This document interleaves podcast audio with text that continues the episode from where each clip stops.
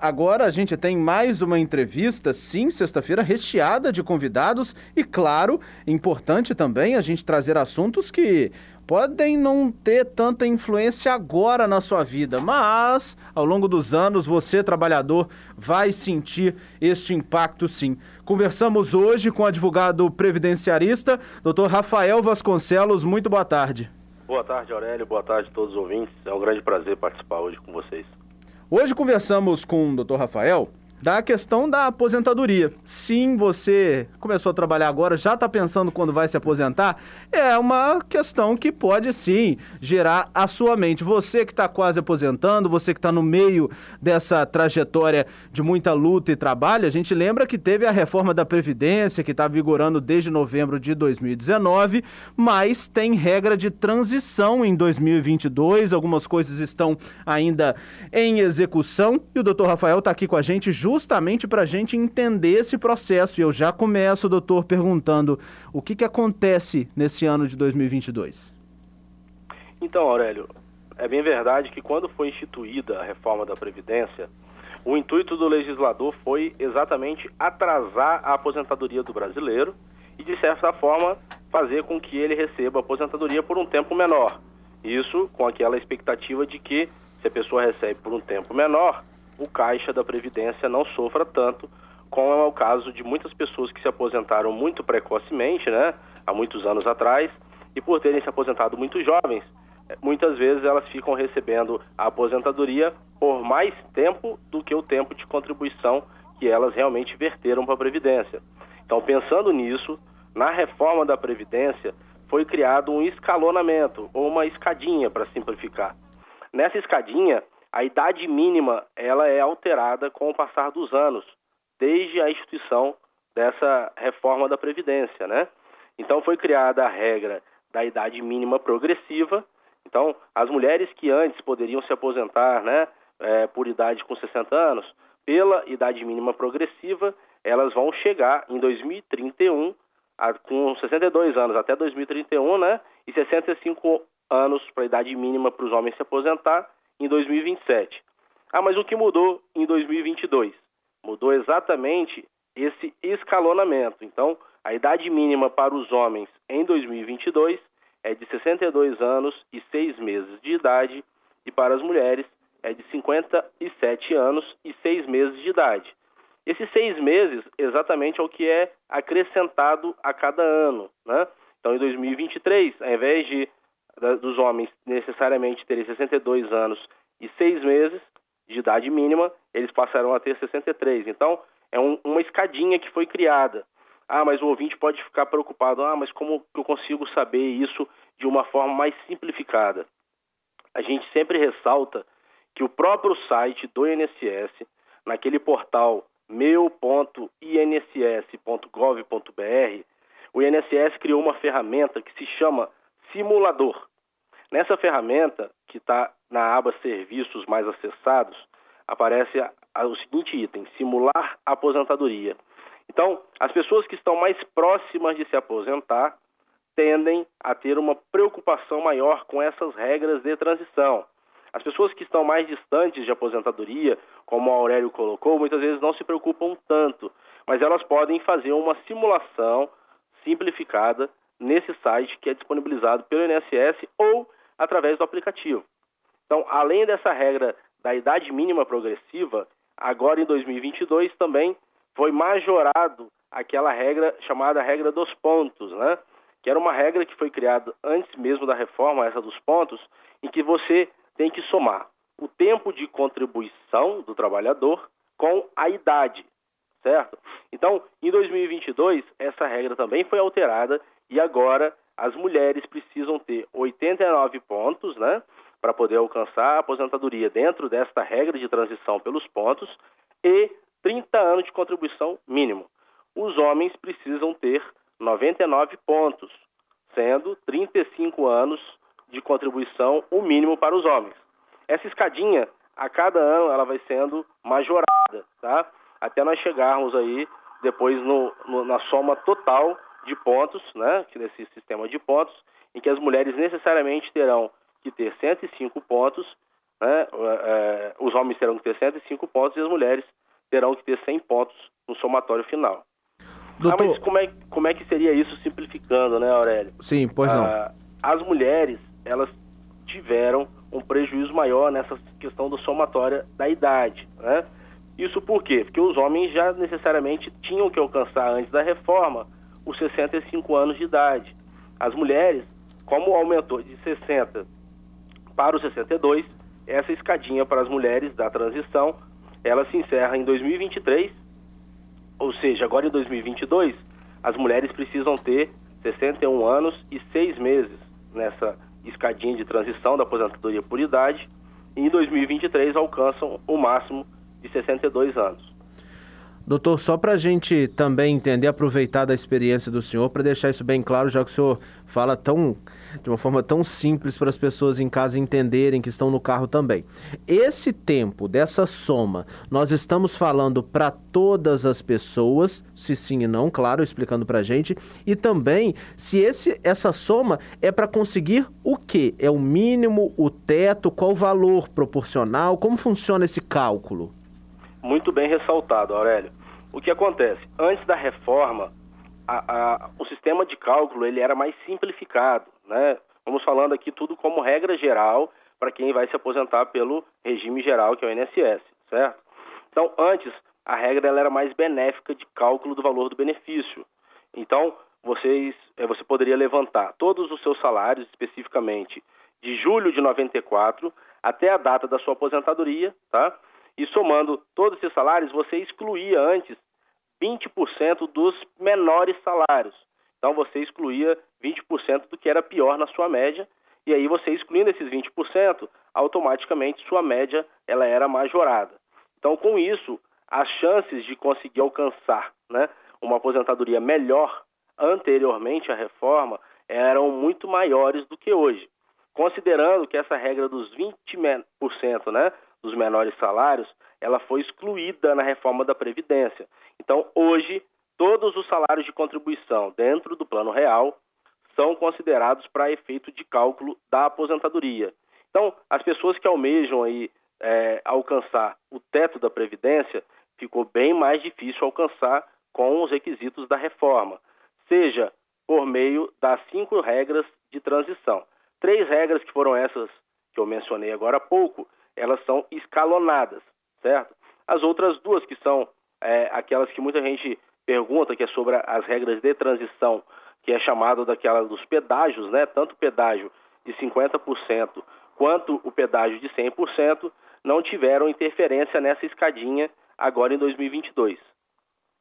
Doutor, temos participação dos nossos ouvintes e eu gostaria que o senhor nos ajudasse a respondê-los. A Cíntia mandou uma mensagem para gente, desejando boa tarde, falando que tem 20, tem 28 anos, que paga contribuição e tem 49 anos. 49 anos de idade, 28 de contribuição. Quantos anos, no caso dela, faltam para conseguir, e ela faz uma, um comentário particular, a tão sonhada aposentadoria? É bem particular esse comentário e é muito interessante que essa regra do somatório, né, é, específico das pessoas, muitas vezes ele se torna mais dificultoso pela matemática, né? A matemática não é mais tão simplificada quanto antes. Antes, nós pegaríamos só a idade dela e o tempo de contribuição e falaríamos, olha, Cíntia, você pode se aposentar de uma forma mais simplificada. Hoje, pela tabela, como eu estou colocando aqui no site meu.inss.gov.br, ela vai conseguir fazer uma simulação mais facilitada, tá? Para poder verificar qual que é a regra mais benéfica para ela, tá? Em alguns casos, a pessoa, não sei se é o caso da ouvinte Cíntia, claro. mas às vezes o CNIS, que é, a, que é a relação de todos os salários de contribuição dos segurados, ele pode estar desatualizado por algum motivo aí, que não chegou alguma informação para o INSS. Então é muito importante que os segurados, a exemplo da Cíntia, mantenham todas essas relações verificadas no site da Previdência. Então, se não houver alguma contribuição, procurar o INSS e, em caso de necessidade, o RH do seu empregador. É muito difícil fazermos agora de imediato uma análise é, é, direta de qual vai ser a regra mais benéfica para a Cíntia, que aí teria que colocar mais outras hipóteses dentro dessa regra de transição para poder fazer uma análise. Então, o somatório agora fica um pouco mais complexo da gente mencionar.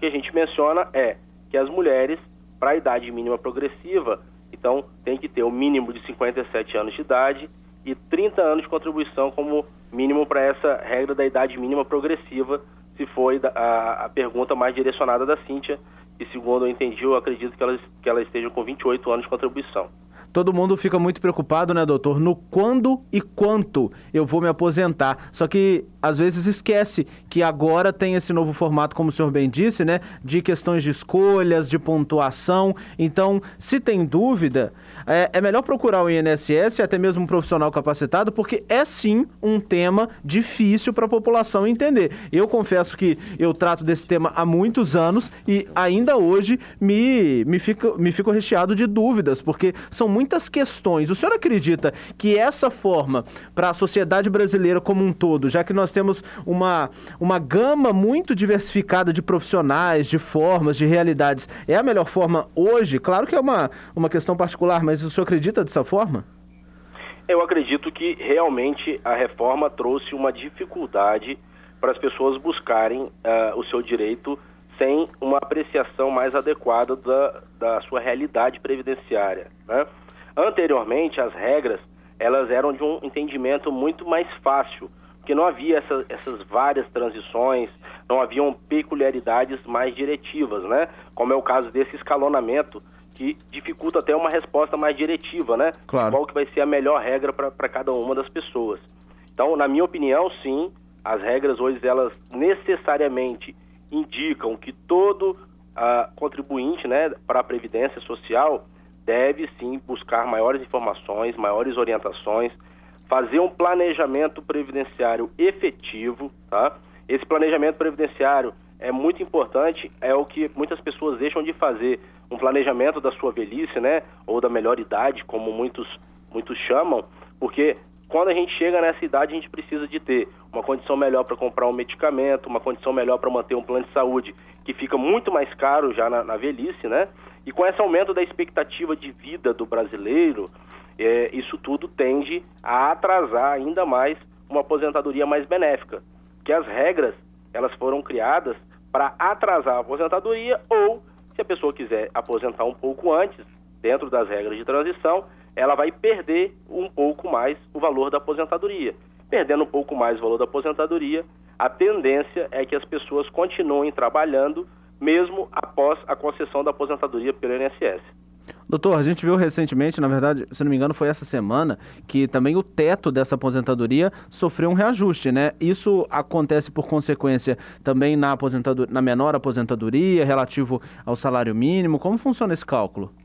Então, o teto, ele tem, todo ano é feita a divulgação do valor do reajuste para o, o salário mínimo, o valor do reajuste para as pessoas que ganham acima do salário mínimo e o valor do teto. O teto, né, que majorou esse ano agora em 2022 para R$ 7.087,22, ele é um valor que é praticamente inalcançável pela maioria dos brasileiros. Sim. Porque para a pessoa alcançar esse teto, ele vai ter que ter toda essa média que nós colocamos aqui, que não exclui mais os 20 menores salários, né, 20% dos menores salários. Então isso tende a prejudicar o acesso ao teto. Quando nós tínhamos aquelas regras é, mais simplificadas antes da reforma, que era, por exemplo, a própria aposentadoria pura e simples dos pontos, muita gente conseguiu alcançar o teto da Previdência, que tinha esses dois pontos que eram favoráveis na época. Então foi esse um dos fundamentos que o governo e a própria Congresso Nacional é, correu com a reforma, né? Mas hoje, em 2022 agora, o reajuste foi de 10,16% da remuneração para os aposentados e pensionistas. Doutor, para a é, gente é. encerrar, o... nós temos o nosso ouvinte Augusto, ele mandou uma mensagem para a gente falando que já fiz 65 de... anos de idade em outubro passado, com 19 anos de contribuição de INSS. Ele falou que deu entrada no processo dele de aposentadoria desde o dia 22 de outubro logo depois, próximo a fazer 65 anos. Mas o INSS só fala que está em análise. Ele pergunta se será é, necessário fazer mais alguma coisa ou é um procedimento de demora mesmo do procedimento do INSS? Então, infelizmente, o caso uh, deste ouvinte não é, é individual. Acontece muito nos últimos meses uma morosidade ainda maior da análise dos benefícios pela Previdência. Isso se dá dentre muitos fatores, né? A grande quantidade de servidores que se aposentaram nos últimos anos e a necessidade da, de novo, novo concurso público, né? Para poder completar essa defasagem de número de servidores. E um segundo ponto, muitos servidores ficavam em home office, né? Estão em home office. Então, essa análise entra numa fila nacional, tá? E essa fila nacional tem trazido uma grande morosidade. Se o segurado uh, verificar que está demorando muito, ele pode buscar o judiciário, neste caso é a competência da Justiça Federal, tá? e ajuizar uma ação para poder fazer valer o seu direito de ter acesso ao benefício. Muito embora ele tenha garantia de que, desde a data em que ele deu entrada no sistema do INSS, até a data do recebimento, ele vai ter direito a esse retroativo, havendo consideração de que o benefício dele deveria ser definido lá na época mesmo do pedido. Para a gente encerrar, doutor, tem mais um posicionamento aqui do Rodrigo que eu acho interessante, né? Ele pergunta, doutor, para o trabalhador com deficiência, a idade é a mesma que o trabalhador sem deficiência? Então, o caso do trabalhador com deficiência, é, o, o, o, sistema ele não reconhece, em regra geral, é, o, o, tempo efetivo de contribuição dele, tá? É diferenciado. Então é muito importante fazer uma análise mais diretiva de qual é o critério da deficiência do segurado. Mas sim, todo mundo que tem alguma restrição, né, no caso como ele está colocando por deficiência física, sim tem direito a uma aposentadoria especial. Doutor Rafael Vasconcelos, advogado previdenciarista, que está falando com a gente sobre a questão da aposentadoria. Doutor, é um tema muito extenso, com muitas dúvidas. Muito provavelmente nós vamos voltar a conversar aqui no CBN Cotidiano. Eu agradeço a sua participação. Bom final de semana. Obrigado pelo seu tempo e os tão claros esclarecimentos, viu? Ah, a gente está sempre à disposição aí. Sempre que houver necessidade, a gente está às ordens. Aí, no caso da, das pessoas com deficiência, é muito importante verificar as regras do grau de deficiência, né? Para poder verificar qual vai ser o enquadramento específico e o cumprimento de carência. Mas isso daí é muito importante, como você bem disse, é, procurar é, profissionais especializados na área para poder fazer um enquadramento mais ajustado.